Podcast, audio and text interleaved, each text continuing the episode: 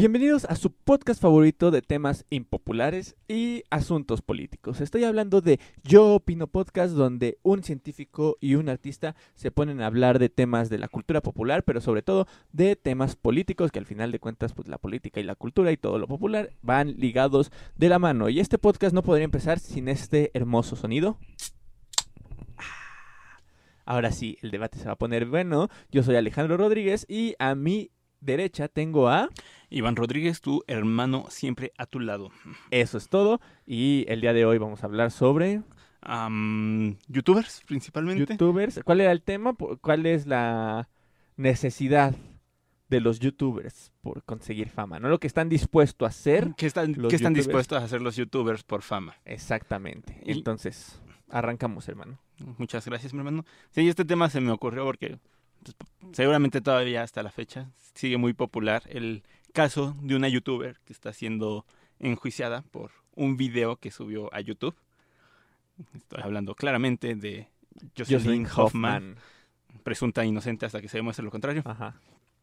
Este, entonces, pues, bueno, la primera, la primera Sigue, pregunta obligada. ¿Crees que lo que hizo Jocelyn Hoffman fue algo ilegal? Creo que lo que hizo, sí, por supuesto, y, y no es como que crea o no crea, ¿no? Digo, son cosas, cuestiones legales que se están probando en tribunales. He visto las entrevistas que le han hecho al abogado, a la, al abogado de esta Anai- a- Aina- Anaira. Ay, se me fue el nombre de la Ainara. chica. Ainara. Y nada. Ainara, que es la demandante. He visto, pues, más o menos, este, me he intentado informar sobre el tema. Entonces, eh, no es tanto que lo crea o no lo crea, o que quien escuche esto lo crea o no lo crea, pues es lo que es, ¿no? Y pues es ilegal. Es Pues- ilegal lo que hizo, ¿no? Bueno, conectando un poquito con nuestro podcast pasado de los expresidentes, pues entonces, ¿por qué a los expresidentes sí se puede preguntar si si hicieron algo ilegal y con ella no? O sea, tú estás diciendo, no, no, sí, ella hizo algo ilegal y se tiene que enjuiciar. Volviendo a lo de los presidentes, pues porque con ellos es diferente. Ah, bueno, pues porque es algo que ya discutimos en ese podcast. Debe de haber un demandante. Y en el caso de Jocelyn Hoffman, pues la demandante es la chica que sufrió el daño. Si nadie hubiera demandado a Hoffman, pues no se le hubiera enjuiciado por nada, que era sobre lo que se estaba protegiendo. Perdonen que lo diga, pero la mensa, porque ella publicó su video, está yo, Jocelyn Hoffman, está Joseph publica su video y mientras nadie le dijo nada, y no solo ese video, publicó un montonal de videos que estaban muy fuera de lugar, muy fuera de tono, cosas que nunca debió de haber dicho con, la, eh, con el nivel de influencia que tenía en Internet. Y pues hay un montón de temas por los cuales no ha sido demandada, precisamente porque no hay un demandante. Sin embargo, probablemente hay más de un tema que se puede enjuiciar en sus videos. Por ejemplo, te platicaba de que tiene un caso, esta youtuber en particular, que insulta a otra influencer de menor medida que ella, y esta influencer de- recibe tanto hate que termina quitándose la vida.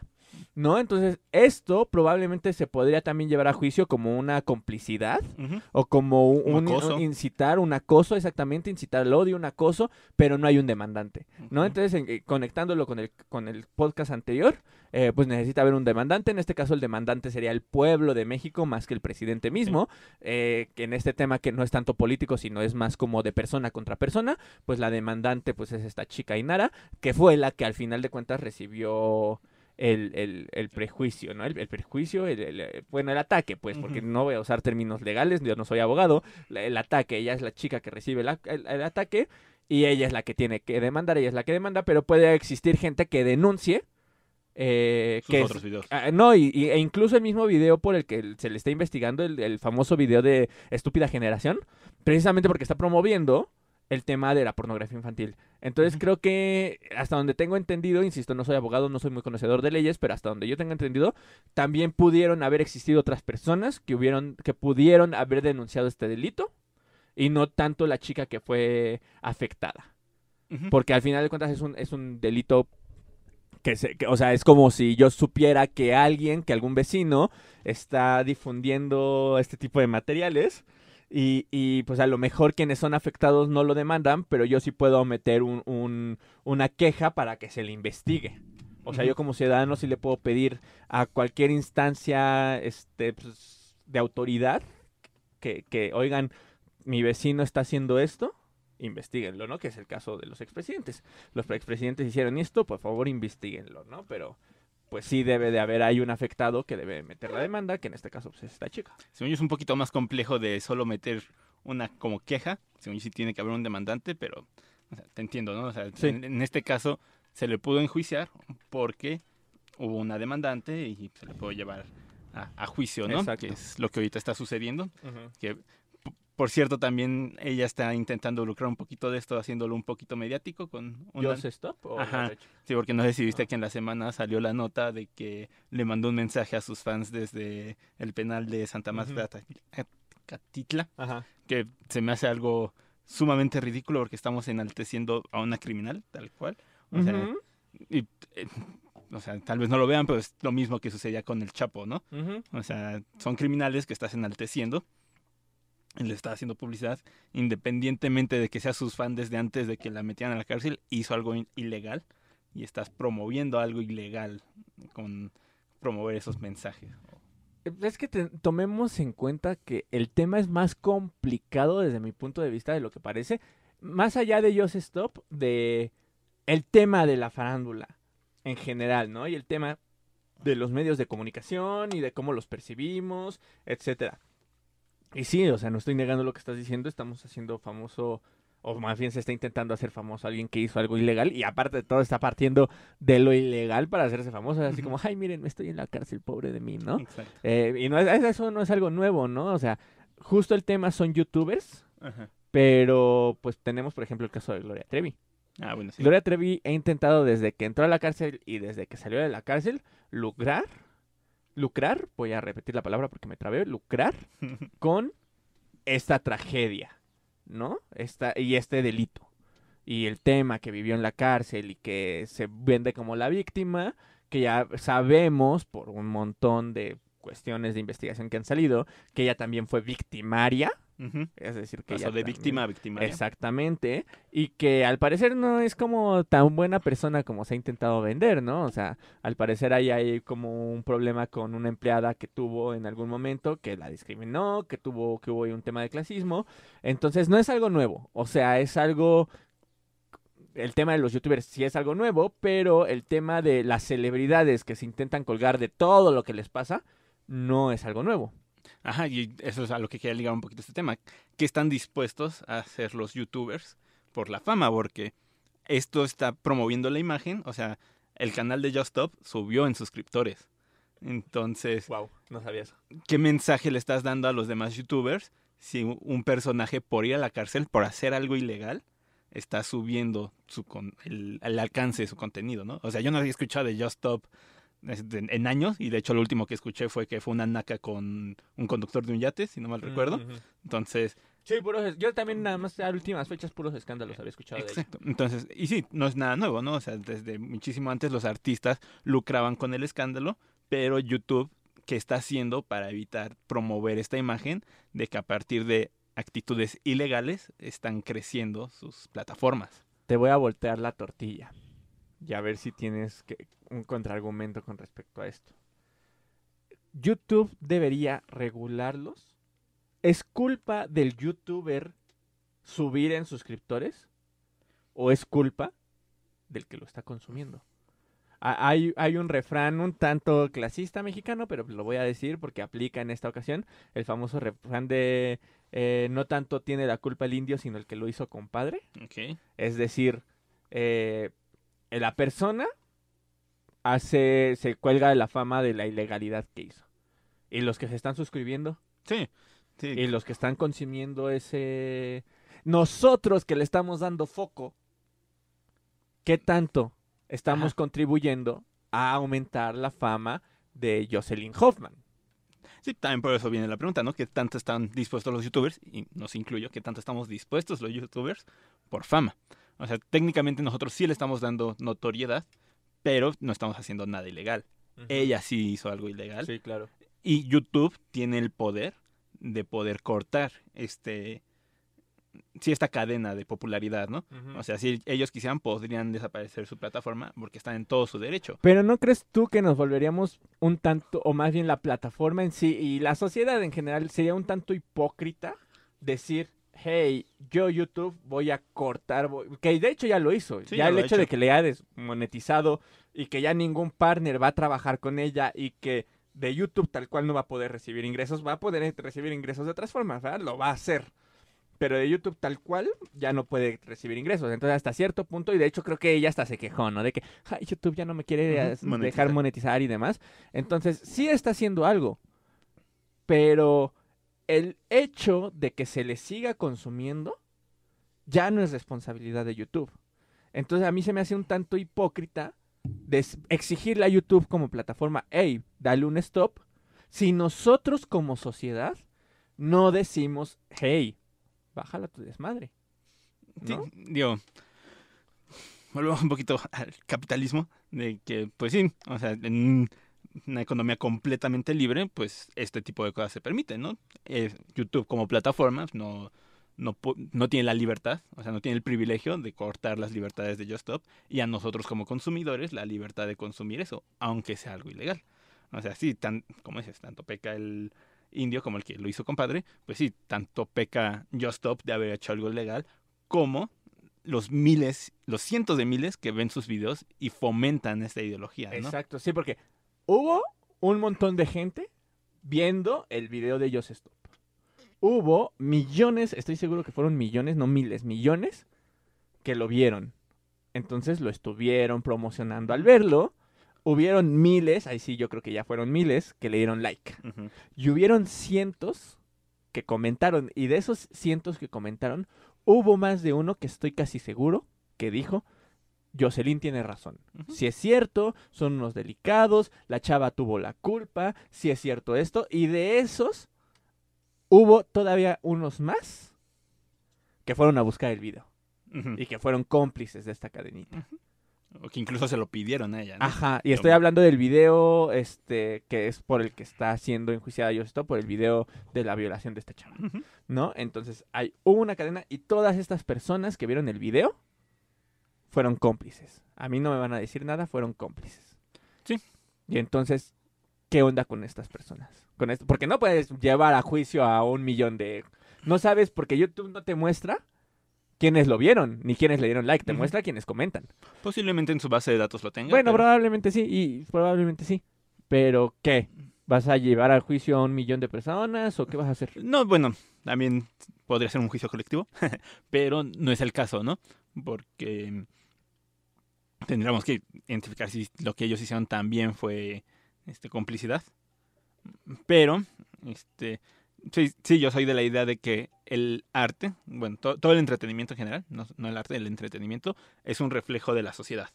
O sea, el, los, los, el entretenimiento nos va a estar dando lo que nosotros queramos, ¿no? Exacto, sí. Entonces, pues sí, el video de Just Stop solo es un reflejo de lo que este el público quiere, ¿no? Y pues entonces vuelvo a lo mismo. Las personas, nosotros como youtubers, hasta dónde podríamos llegar para darle a ese público lo que quiere. O sea, está bien que hagamos este cosas ilegales, está bien. Por ejemplo, otro caso famoso era el de, ay, ¿cómo se llama? El rey grupero, el, Ah, sí, el regrupero. que el güey se dedicaba a acosar personas en la calle. O sea, y yo más de una, o sea, yo siempre que lo veía así de o te parto la madre o te levanto una denuncia si me haces eso. O sea, cualquier cosa que hacía era merecedora de levantar una denuncia. Y van a decir, no, generación de cristal. Lo mismo, ¿no? Así, pues sí, pero a fin de cuentas está haciendo algo ilegal y el- los consumidores lo están promoviendo. Y si a él, su público se lo demanda, pues él lo va a seguir haciendo, ¿no? Y ese es el problema, ajá. Entonces, ¿en dónde podemos echar la culpa al youtuber, al consumidor y a la plataforma? Porque la plataforma también tiene la, la capacidad de detenerlo. O sea, si él, en su, si YouTube en sus videos detecta que está haciendo algo ilegal, pues te pueden Ujú. va a Y lo empezar a hacen, desmonetizar. te- te bajan el Ajá. video, te, te lo desmonetizan. Ajá. Sí, o sea, sí, por el simple hecho de usar lenguaje soez o antisonante, Ujú. pues ya te desmonetizan el video, ¿no? Si hablar de temas delicados te desmonetizan el video. O a veces hasta te lo bajan. Exacto, pero entonces, ¿por qué estos canales tan enormes gozan de un privilegio aún mayor que otros canales, no? O sea, ¿por qué a ellos sí se les permite subir algo ilegal y seguir creciendo con cosas ilegales? Pues es que también no es como tan fácil, creo yo. O sea, ¿En, en qué momento detecta? Porque acuérdate que YouTube, la plataforma tal cual, funciona con algoritmos. Si tú dices una palabra que al algoritmo le suena mal, que detecta, o si haces, muestras algo que el algoritmo de- detecta que está mal, lo baja. Pero, ¿qué le dice al algoritmo esto que está haciendo Rey Grupero es ilegal, por ejemplo? ¿O qué le dice al algoritmo esto que está haciendo Joseph Stop es ilegal? Por ejemplo, porque tú, tú debes de entenderlo mejor que yo, tú eres el físico aquí.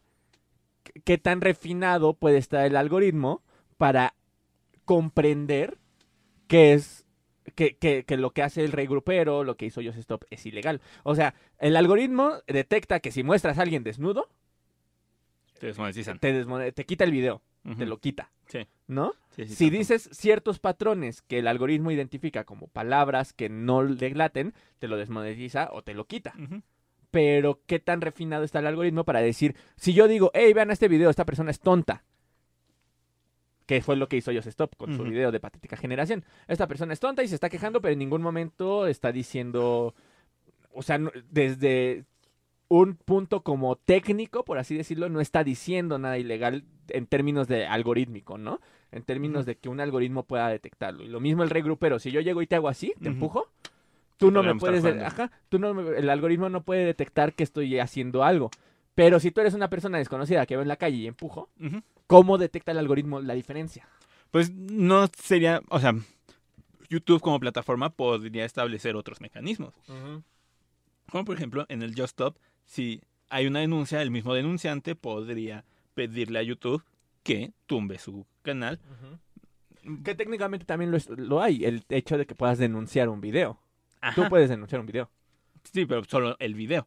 Y como persona, entonces dices, ah, bueno, el video ya lo tumbaron, pero la persona sigue ahí y puede seguir subiendo contenido a, a YouTube, ¿no? Y de hecho, hasta es más estricto con cosas de copyright, que te dan tus strikes y ahí sí ya te pueden bloquear un rato. Pero aparentemente con este tipo de temas, mientras te siga dando likes y no afectes a los ingresos de YouTube, tú puedes seguir haciéndolo. Entonces, el mensaje que recibimos los youtubers es, tú puedes seguir subiendo el contenido que quieras, siempre y cuando no afectes a las ganancias de la empresa. y si apoyas a las ganancias de la empresa, pues lo vamos a seguir promocionando. Y si eso es algo ilegal, lo vamos a seguir promoviendo. Entonces, ese es el mensaje que se está recibiendo a partir de youtubers como Stop, este, como Rey Grupero y hay muchos otros. Afortunadamente yo no los consumo y no los conozco. Pero estoy seguro de que hay, bueno, por ejemplo Logan Paul, que también, este, el youtuber gringo que se metió al bosque de la suicidación en. Japón. Pe- Perdón por decirlo así, pues para que no nos demoneticen a nosotros. Este, entonces, Sí, no, y el problema no fue tanto que se metiera al bosque, sino que encontró una persona que lamentablemente se había ido a quitarle la vida y lo grabó, ¿no? Ese fue el problema, que grabó a la persona. y, se- y- Y, sí hubo una broncota con y- YouTube. y se- y según yo se burlaba del, del lugar. O sea, Ajá, no, no, lo vi, pero o sea, lo hacía de una forma irrespetuosa, por así decirlo, ¿no? Entonces, pues yo como youtuber estoy recibiendo ese mensaje, ¿no? De tú, yo puedo seguir subiendo este contenido y me va a ayudar a crecer siempre y cuando pues, no, no afecte a las ganancias de alguien, ¿no? Entonces, y eso pues, se puede traducir también a otro tipo de contenido basura, ¿no? O sea, nosotros, o sea, si tú te metes a, a tendencias, parece que estás viendo comerciales de, mm, de Televisa. O sea, tú te metes a tendencias y todo el contenido es muy similar al contenido que ves en, en televisión. Y, y justo, justo es eso. O sea, repito una vez más. No, el Internet en general, YouTube en particular, nos da la oportunidad de nosotros como audiencia. Esto también es algo que desde que existió la industria del entretenimiento televisivo, hay, ¿no? El hecho de que yo como audiencia le diga a mí, a quien me está ofreciendo el producto, me gusta o no me gusta, síguemelo vendiendo o no, ya no me lo vendas, ¿no? La diferencia es que antes Televisa, por ejemplo, te mostraba dos telenovelas y tú tenías que elegir entre telenovela A y telenovela B. Ahorita tenemos 200 y podemos elegir entre telenovela A, B, C y D. Yo detecto dos problemas aquí. Problema número uno.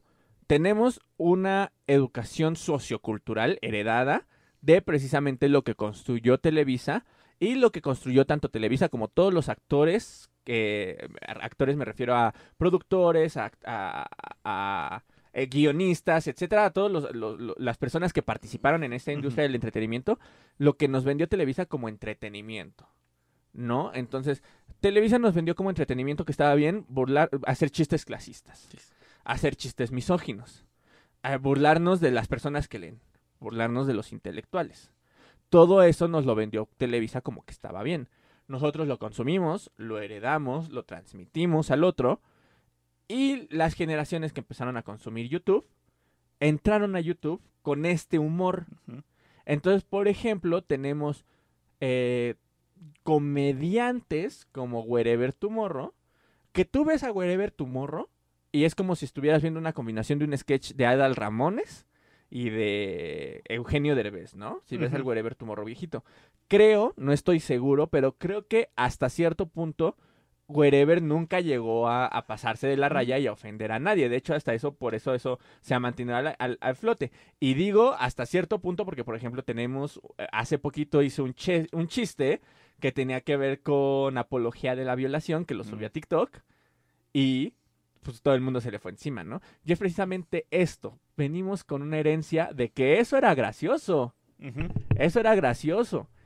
Y como heredamos esa comedia, seguimos consumiéndola. Entonces, el hecho de que ya no exista Televisa no quita que nos sigan vendiendo productos tipo Televisa. Mm. Es lo que creo que eh, lo dice Christoph en uno de sus videos, que a mí la neta no me cae muy bien Christoph, pero ahí sí le doy la razón en este video en particular que dice, eh, que, que es público, que por ejemplo con las películas mexicanas.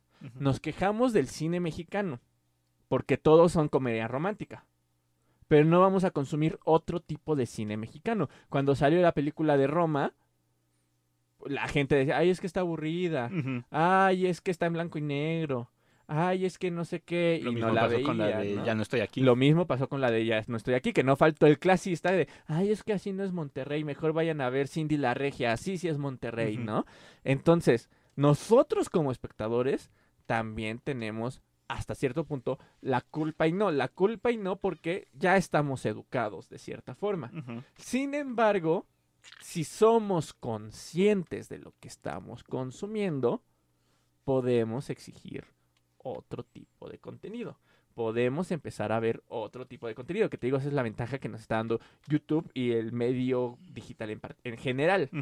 Que si tú empiezas a, consumir otro tipo de humor y vas y se lo compartes al de al lado y el de al lado lo comparte, YouTube va a empezar a decir, ah, esto es lo que quiere ver la gente. Entonces también creo yo, desde un punto de vista idealista, que podemos empezar a construir mejor contenido. Y creo que hasta cierto punto ya lo hemos hecho, pero podemos mejorar. Sí, sí, o sea, como sea en, en YouTube si hay mayor cantidad de mayor calidad de contenido. Pero, o sea, supongo que tendría que suceder lo que como en psicología le llaman romper los patrones, ¿no? O sea, de que no porque tus padres hayan sido alcohólicos y violentos, tú cuando crezcas tienes que ser alcohólico y violento, ¿no? Este, pero pues es difícil, ¿no? No es tan fácil como, ay, sí, decir hacerlo y ya hacerlo. Entonces, como consumidores, pues es un poquito que toda el- el- la masa de consumidores rompan ese patrón. Y para seguir pa- como creadores de contenido, nosotros que somos creadores de contenido, pues yo lo he visto que, este, pues es difícil, ¿no? Crecer. Bueno, lo hemos visto, que es difícil crecer en esta plataforma. Y si te vas por el lado de que lo que promueve el algoritmo, pues va a ser más fácil que, que crezcas.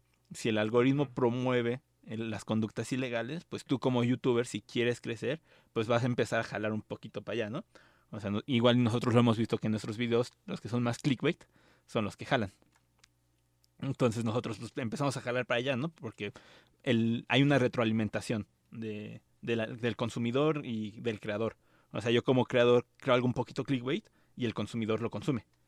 Bueno, lo, lo ve y me está diciendo, ah, haz eso.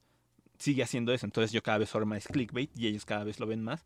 Entonces es- se empieza a crecer esta burbuja, ¿no?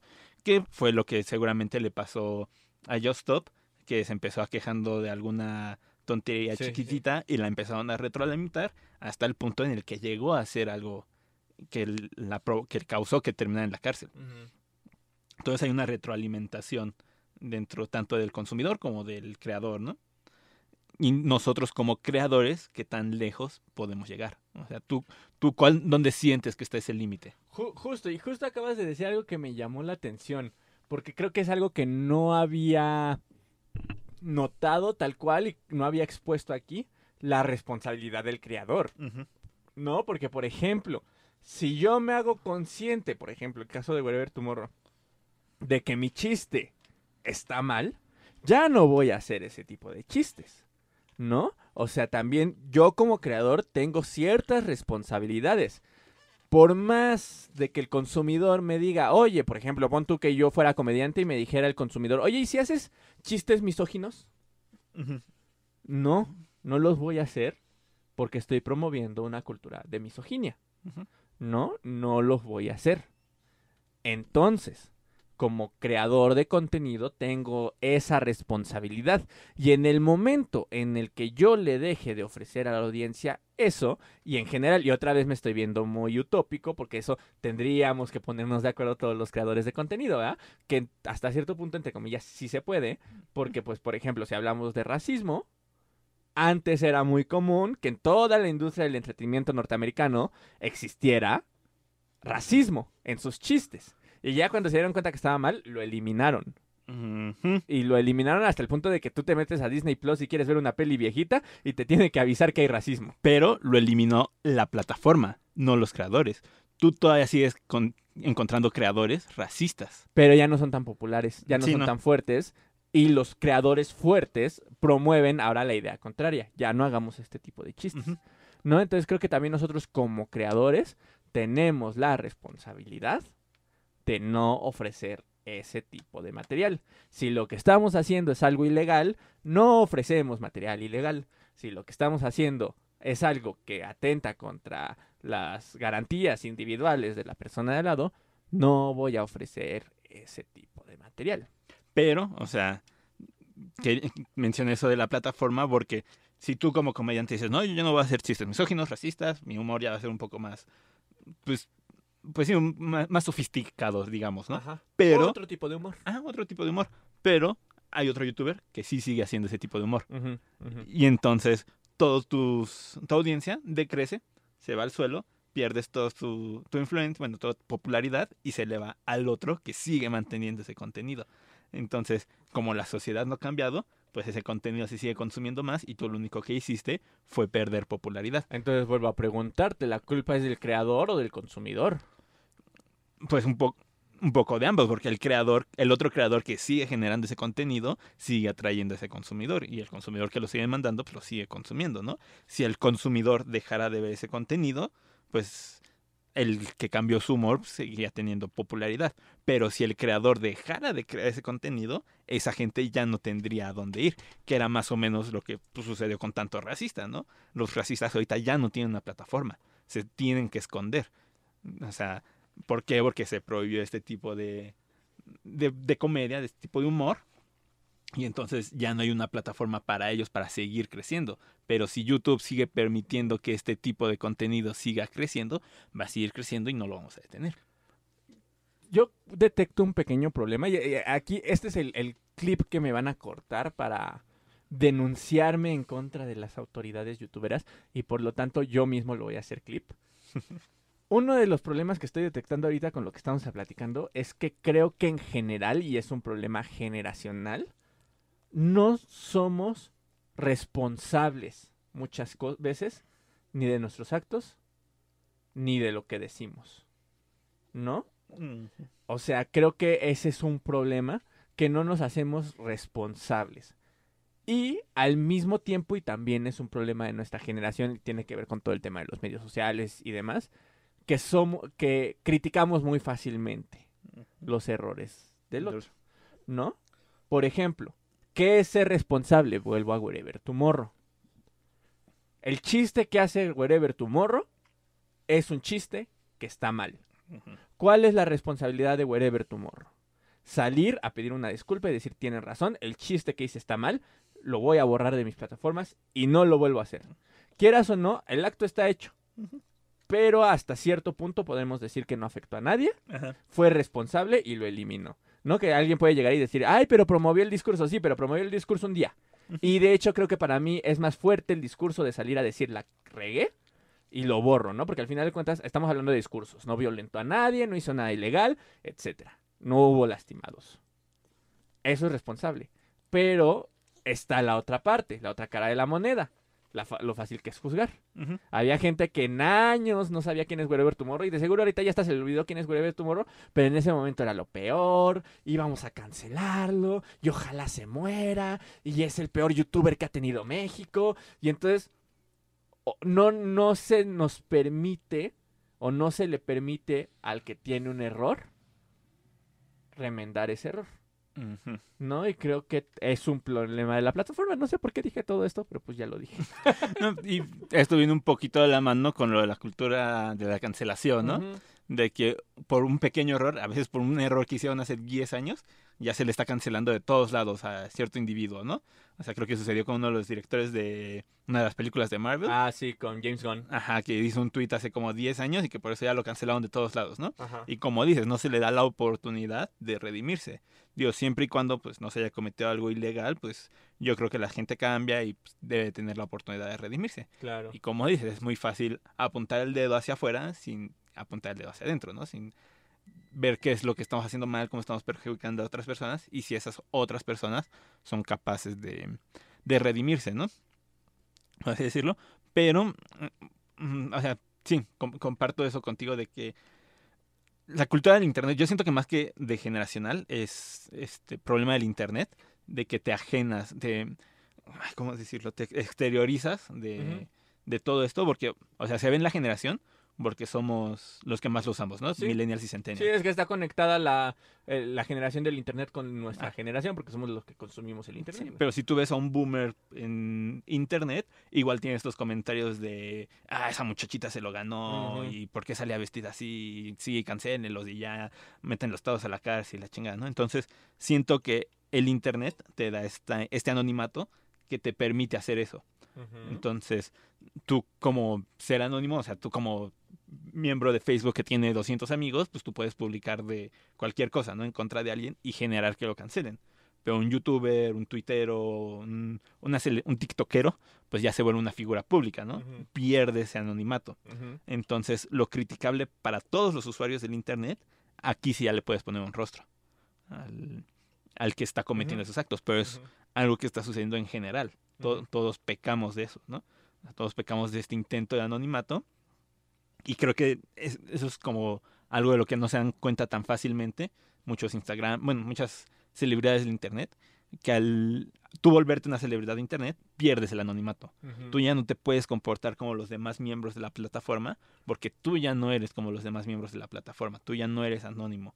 O sea, tú ya eres este juzgable para este tipo de cancelación. Sí, pero al final de cuentas sí es algo, por ejemplo, que eh, se retrata en un capítulo de Black Mirror, ¿no? Este capítulo donde sale una chica y que todos nos calificamos por medio de likes, que pareciera que lo que vemos alrededor es una página de Instagram, entonces si te cae bien le das a alguien, si te va, cae bien alguien le das like y eso te permite crecer socialmente. Digo, al final de cuentas es una forma como lo que hace la ciencia ficción de hiperbolizar lo que estamos viviendo actualmente, ¿no? Que nuestra calificación es por medio de likes, pero al final de cuentas también, o sea, eso es algo que me gustaría y que me cuando propusiste el tema, me gustaría me gustó la idea de plantearlo aquí.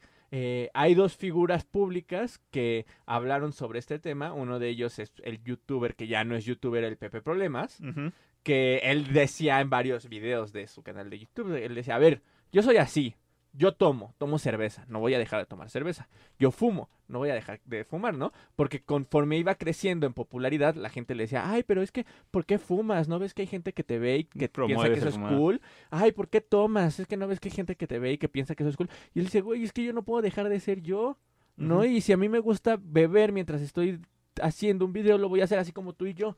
Si nos gusta beber mientras estoy haciendo un video, no lo voy a dejar de hacer, ¿no? Y también, por ejemplo, otra persona que es figura pública y que ha hablado de esto es el vocalista de My Chemical Romance, J.R. Way. Que él también dice, pues es que ellos, o sea, incluso hay un verso en la canción, en la de Welcome to the Black Parade, que es, yo soy, yo solo soy un hombre, no soy un héroe, soy solo un niño que quiere cantar su canción. ¿no? O sea, sí, sí soy una figura pública, pero el hecho de ser figura pública me obliga a ya convertirme en un santito y no tener errores y hacer todo bien y ser una buena eh, influencia para la otra persona. ¿Por qué? Tú mismo lo acabas de decir. Te generas una responsabilidad y te estás alejando de esa responsabilidad. Estás al hacerte una figura tan importante, estás asumiendo una responsabilidad de que es tal vez la imagen de una generación, ¿no? O sea, cuando hablemos de los youtubers, vamos a pensar en Wherever Tomorrow, en los youtubers OG, en los originales. Wherever Tomorrow, Yayo, Pepe Problemas, este, incluso tal vez a la misma Just Stop. Entonces tú, al hacerte así de famoso, estás asumiendo una responsabilidad. O sea, con, la fama, con un gran poder viene una gran responsabilidad. Entonces, con una gran popularidad, pues viene esa responsabilidad. Y como es, o sea, pues sí, tal vez no, no cambiar como persona, pero ser consciente de que tus, tus actos pues tienen una consecuencia, tienen una repercusión. O sea, no es lo mismo que nosotros ahorita con 10 suscriptores y unas cuantas vistas, pues estemos tomando que alguien con 10 millones de suscriptores y 100 millones de vistas ande tomando en público, ¿no? O sea, incluso la misma marca que estamos tomando es, genera un impacto entre las personas, ¿no? Van a decir, ah, ¿por qué él toma esta marca? Debe ser buena, debe ser cara. Tal vez esta marca lo ayudó a crecer, ¿no?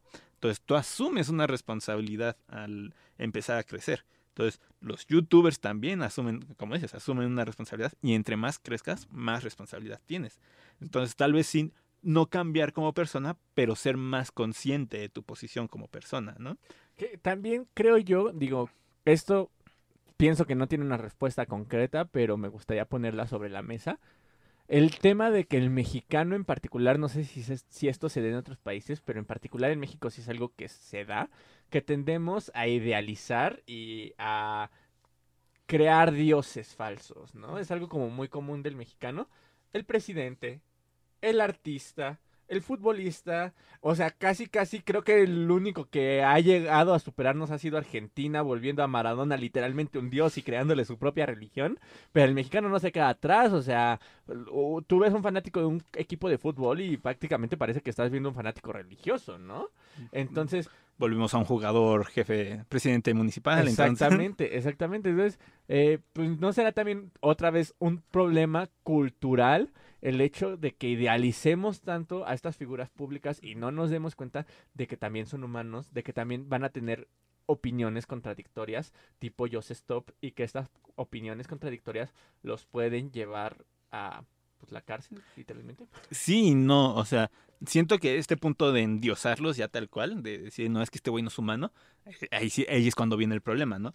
O sea, ser conscientes de que son humanos y que ellos también pueden errar, pues es algo que sí es nuestra responsabilidad como consumidores, pero a fin de cuentas una persona se vuelve, o sea, un- una celebridad, por eso se vuelve celebridad, porque se vuelve, am, ¿cómo decirlo? Relatable, re- relacionable, o sea, te, te identificas con esta persona, ¿no? Entonces, por eso se vuelve tan popular, porque tú como consumidor te, te relacionas con esta persona, ¿no? O sea, por ejemplo, yo con algunos youtubers de ciencia, mi problema es que yo no me siento identificado con esa persona, ¿no? O sea, me gusta su contenido, pero la persona en sí no, no, no me siento relacionable con esa persona, ¿no? Y por eso no lo consumo. Y la ventaja que tienen los youtubers enormes es que hay muchas personas que sí se relacionan, se identifican con esta persona. Oye, oye, y dijiste algo que creo que es un poquito peligroso. ¿Tú, tú te refieres al hecho de que te identificas, el hecho de que te, te reflejas, ¿no? En, en el youtuber. no tanto te refleja, sino. ay, ¿Cómo decirlo? Conectas con esa persona, sientes que es tú igual. O sea, Ajá, sí, sí, Ajá, sí, es que yo lo que voy, o sea. es que yo lo que voy es que digo, creo que esto resulta un tanto preocupante, ¿no? Porque el hecho de que nos eh, era lo que platicamos la otra vez. En México creo yo que los youtubers mexicanos eh, pues son muchos de youtubers de chismes o de vlogs, ¿no? Creo que son mucho como los que más pegan aquí en México, que les gusta mucho el chisme, el escándalo, los vlogs de mira mi vida es así y demás. Y el mexicano creo yo que los consume mucho y el latinoamericano en general. O sea, comparándolo con youtubers españoles, que siento, muchos españoles son gamers, pero también hay muchos youtubers españoles que hablan sobre muchos temas culturales, que hay muy poquitos youtubers eh, latinoamericanos populares que promuevan la cultura. Yo conozco incluso más españoles que latinoamericanos. Cuento con la mano, con una mano cuento a los latinoamericanos y al menos con las dos a los españoles. Entonces, esto no tendrá también que ver con cómo nos sentimos nosotros como individuos. Claro que sí, mi hermano. O sea, pues sí, es, o sea, es, es eso, porque a lo que te decía hace rato, los youtubers son un reflejo de la sociedad. Entonces, pues como se ve, te ves como individuo, pues también así ves al youtuber. O sea que todos somos como Just Stop. No todos, pero los que ven sus videos, sí.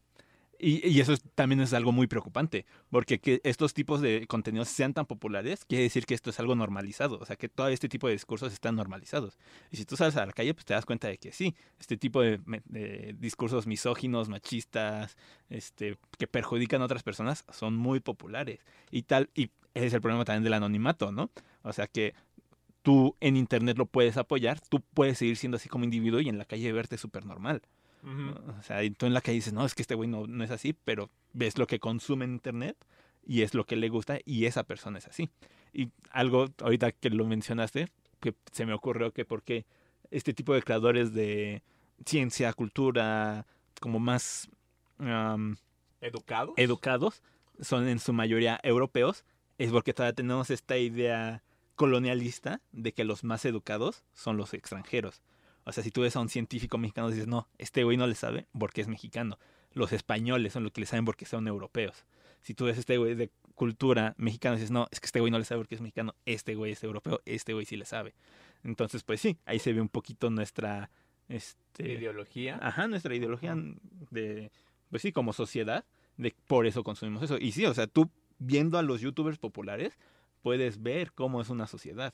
Bueno, todo el entretenimiento popular, si tú ves el entretenimiento estadounidense, es un reflejo de los estadounidenses, ¿no? O sea, Fox News son un montón de racistas, este, nacionalistas, y por eso ganó este, Trump porque son un reflejo de lo que la sociedad quiere. O sea, como consumidores en- enaltecemos a este tipo de creadores, ¿no? Entonces, sí, o sea, por, por eso los vemos así. Y, y te digo, o sea, no es tanto que te identifiques, sino que te...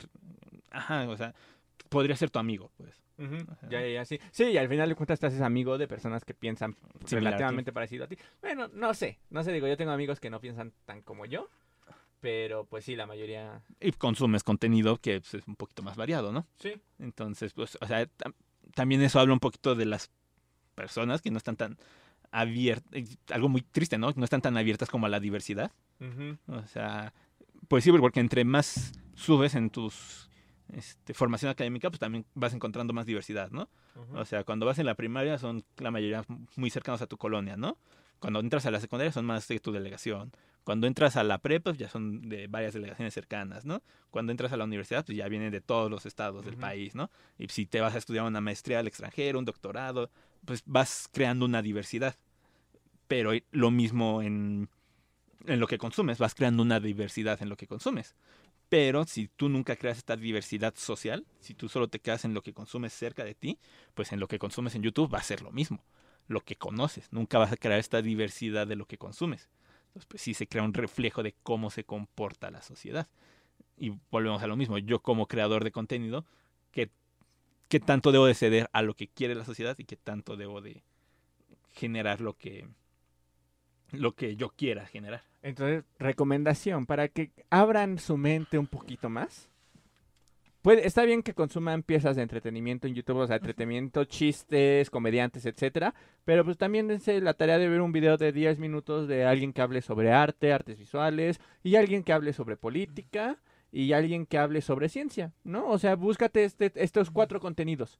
eh, entretenimiento, ciencia, política y cultura. Esa es una sugerencia que les damos desde aquí Yo Opino Podcast como paréntesis. Sí, pues incluso estar dispuesto a consumir cosas que no consumirías normalmente, ¿no? Igual y por ahí te cruzas un video de astrología y dices, a ver, vamos a ver de qué está hablando esta banda, ¿no? De cristales, este, de cuarzos cuánticos, ¿no?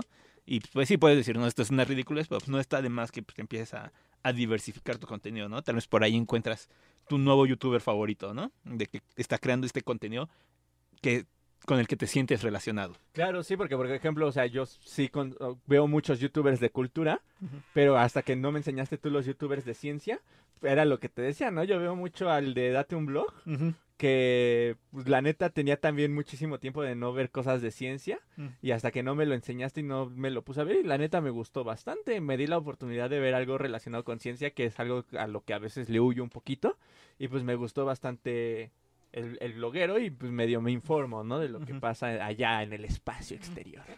Que no tiene que ver con alienígenas, porque a mí me gusta la ciencia ficción. O a veces sí. Sí, ¿no? Y vuelvo a lo mismo. Aquí, pues, la plataforma de YouTube, pues, promueve un poquito que sean estas burbujas, ¿no? Que no salgas tanto de tu círculo. Porque pues, es lo que le combina al algoritmo. Para que sigas consumiendo lo mismo, pues te sigue presentando lo mismo, ¿no? Y como youtubers, pues tienes este problema, ¿no? Cómo romper el algoritmo, ¿no? Entonces, pues sí es bastante complicado. Más, no solo los creadores de contenido tienen que encontrar cómo romper el algoritmo, también los consumidores tienen que encontrar cómo romper el algoritmo. Este Jaime Altozano habla un poquito más de esto, creo que también Ter, a Ter no la consumo tanto, pero Jaime Altozano sí habla un poquito de cómo engañar un poquito este algoritmo, ¿no? De no ver lo que te presenta sin luego luego, sino como buscarle un poquito más en las sugerencias, ¿no? Porque igual y en las sugerencias ya ves algo un poquito más alejado a lo que normalmente consumirías, pero un poquito todavía relacionado, ¿no? Él menciona que tiene varias cuentas en las que unas consume una cosa, otras consume otras cosas, y el algoritmo le presenta cosas completamente diferentes, ¿no? Entonces, pues sí, engañar tú también como consumidor un poquito al algoritmo. Y este, y como youtuber, pues también ver cómo puedes usar el algoritmo a tu favor, ¿no? O sea, mm, uno de que yo veo, porque yo también consumo mucho este youtuber internacional, o sea, no, no solo en español, sino tengo la ventaja de poder entenderlos en inglés, entonces también consumo mucho en inglés. Y uno de los que menciona, uno de los que veo, menciona cómo crecer un poquito en YouTube, es él sí crea como sus imágenes, sus portadas, un poquito clickbait, ¿no?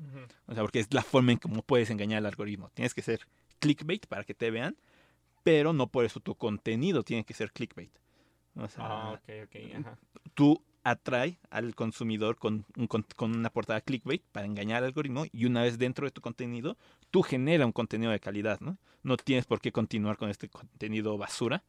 Entonces, si tú logras engañar al algoritmo para que ingresen a tu canal, pero generas un contenido de calidad, la gente va a seguir regresando y lo va a seguir consumiendo. Y así vas a poder engañar un poquito al, al algoritmo. El problema es que los youtubers se quieren ir por la salida fácil, ¿no? Quieren crear thumbnails clickbait, contenido clickbait, para que la gente siga regresando por el simple hecho de clickbait y no generas contenido de calidad. O sea, es algo que yo llamo contenido basura, ¿no? Contenido que no te aporta nada y que solamente estás ahí por el clickbait. Entonces, pues sí, como youtuber pues, tienes que encontrar, como creador de contenido, pues tienes que tener cuidado con eso de hasta dónde estás dispuesto a llegar. ¿Estás dispuesto a hacer un, una imagen clickbait? ¿Estás dispuesto a crear contenido clickbait? Contenido de calidad, contenido aburrido. Y también consejo para pues, cualquiera que quiera crear contenido, pues sé relacionable, ¿no? Sé, ajá, como agradable. O sea, que las personas se puedan relacionar contigo, ¿no? Porque si tú, o sea, ves a los youtubers, o sea, por ejemplo, Wherever Tomorrow, pues es el chistosito del salón de clases. Ujú. O sea, todos conocemos al chistosito del salón de clases, a todos nos cae bien el chistosito del salón, entonces por eso You- Wherever Tomorrow triunfó tanto, porque todos, todos lo conocíamos, o sea, tal vez tú no te identificas como él, pero todos lo conocemos y a todos nos cae bien, entonces por eso lo vemos. Con Just Stop es la niña fresa del salón, y todos conocemos a la niña Y fresa como popular zona, ¿no? Exacto, Mamona. Ajá. Exacto. Entonces, pues ahí podríamos hablar de cómo es otras personas y cómo, pues sí, endiosan este tipo de personas también, ¿no? De que, ay, no, esta es la, la niña bonita del salón, ¿no? La niña fresa, la niña güerita, ¿no? Y por eso también la consumen. Por eso creen que tiene razón, ¿no? Porque pues ella es la niña fresa, ella le sabe, ¿no? Ella es la de Varo, su familia es la de Varo, ¿no? Ella le sabe, ¿no? Entonces, sí, los youtubers, lo que vemos, pues habla mucho de la sociedad y el hecho de que Just Stop se haya hecho tan popular con su video, pues sí es algo muy preocupante. sea, Porque sí habla de un reflejo de la sociedad. Que el rey, o sea, a mí me enfermaba que Rey Grupero fuera tan popular. Porque habla de que, de que así es la gente. Sí, no, y aparte, o sea, si tú te vas a una escuela ahora sí que de gobierno, que es de donde venimos, una escuela pública, pues ese es el humor de los chavos de secundaria, es así de, "Ah, le voy a hacer el calzón chino al otro y porque eso es gracioso, digo, no me importa que al rato igual y lo dejo todo rosado o le rompo los calzones porque es gracioso humillar al otro, ¿no? Sí, sí, o sea, y era lo que hacía Rey Grupero, humillaba al otro. tú lo ves y es el bully de la escuela. Ajá. O sea, tú lo veías y al bully de la escuela al que le aplaudías todas las cosas culeras que hacía con otros. Entonces no es tanto que esta sea una generación de cristal, sino que pues ya estamos, hay personas que sí están queriendo romper estos patrones y están identificando este tipo de cosas. Y al final de cuentas siento yo que tiene que ver un poco con la apertura de información que tenemos y la apertura de contenidos que nos llegan, ¿no? Porque a lo mejor eh, tú, tú como mexicano hubieras seguido consumiendo lo mismo, porque vuelvo a lo mismo, fue lo que te heredaron culturalmente, pero el hecho de que haya llegado, por ejemplo, pon tú un eh, norteamericano o un español, eh, hablarte de otras realidades, a lo mejor a nosotros nos hizo reflexionar sobre otras realidades y, esta apertura global, pues nos hizo entender que había cosas en nuestra propia cultura y en la Mal. cultura en general que estaban mal, ¿no? O sea, eh, no sé, por ejemplo, por ejemplo el, el movimiento Me Too, ¿no? Que creció tanto porque hubo una chava que dijo, a mí me pasó esto.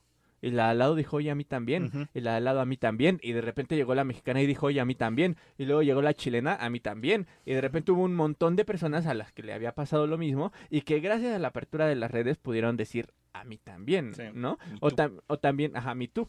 O por ejemplo el tema de las protestas políticas en México y alrededor del mundo, ¿no? O sea, el- los famosos chairos que alguien publicó en su, en su Twitter. Yo pienso que a Peña Nieto nos lo quieren imponer. Y de repente alguien dijo, oye, yo también pienso lo mismo. Oye, yo también pienso lo mismo. Oye, ¿ya viste que en la Ibero lo trataron feo? Porque todos en la Ibero pensaban lo mismo.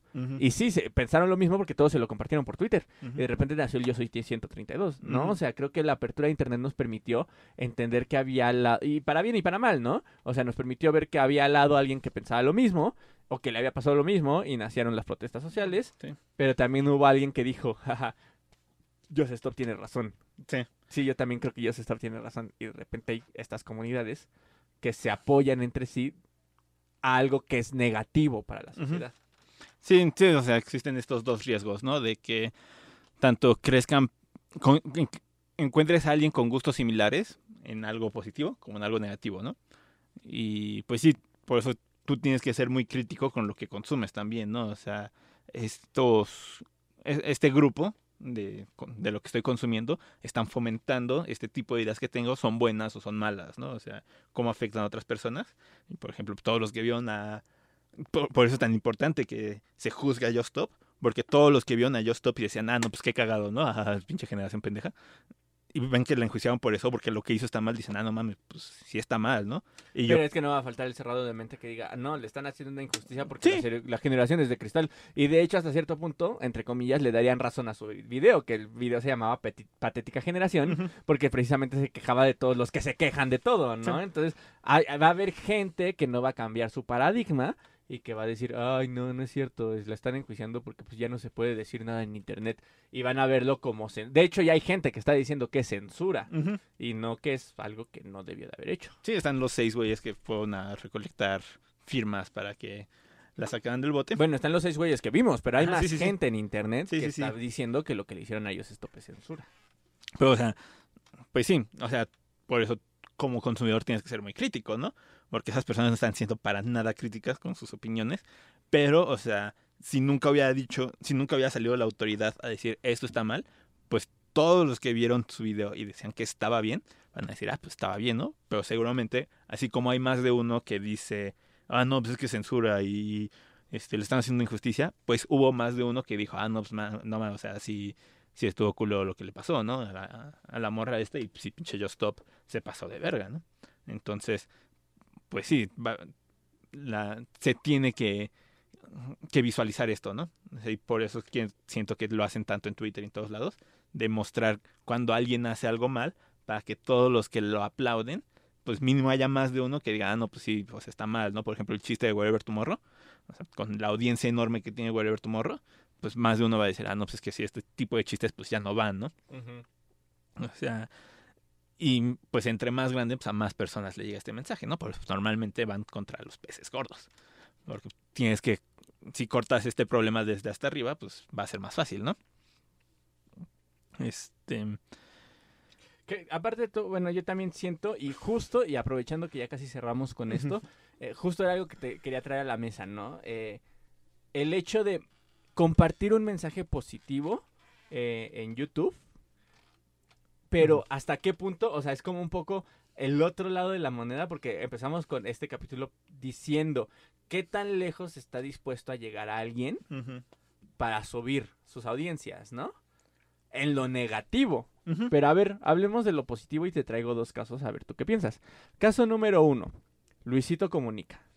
Luisito Comunica tiene un video donde se viste de drag queen y sale caminando por la calle eh, vestido de drag queen.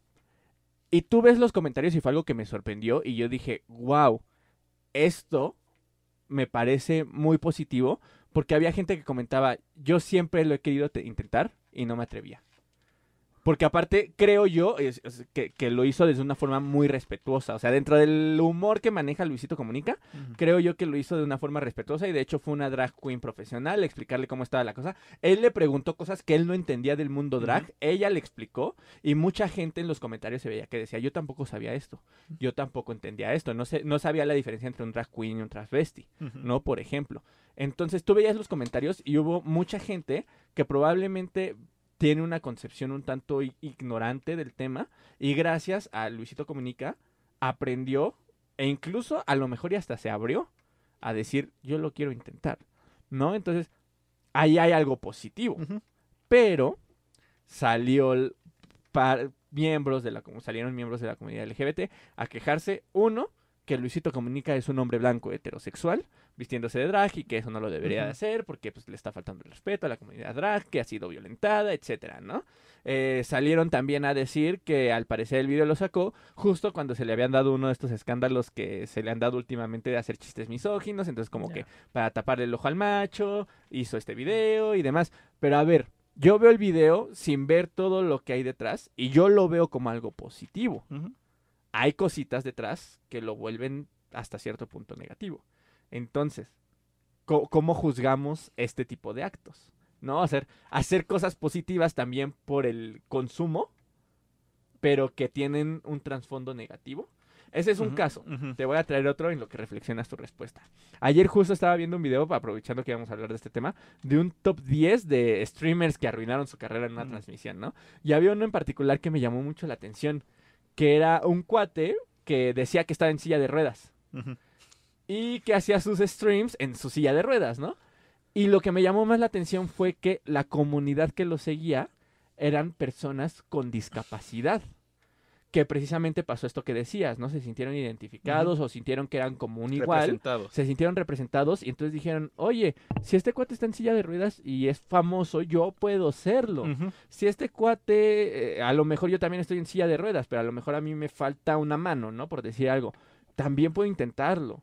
¿no? O sea, to- entonces él, su base de seguidores eran personas con discapacidad que creo yo que hasta cierto punto lo veían como un ejemplo a seguir, como alguien que triunfó a pesar de la discapacidad y que ellos podrían triunfar. ¿Qué pasó con este streamer?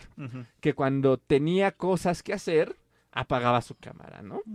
Y el día de la transmisión se le olvidó apagar la cámara. Y se para de la silla de ruedas y se va al baño. O sea, el cuate no tenía ninguna discapacidad. Y entonces, claro, estaba haciendo algo negativo para crecer en público, para monetizar, etcétera.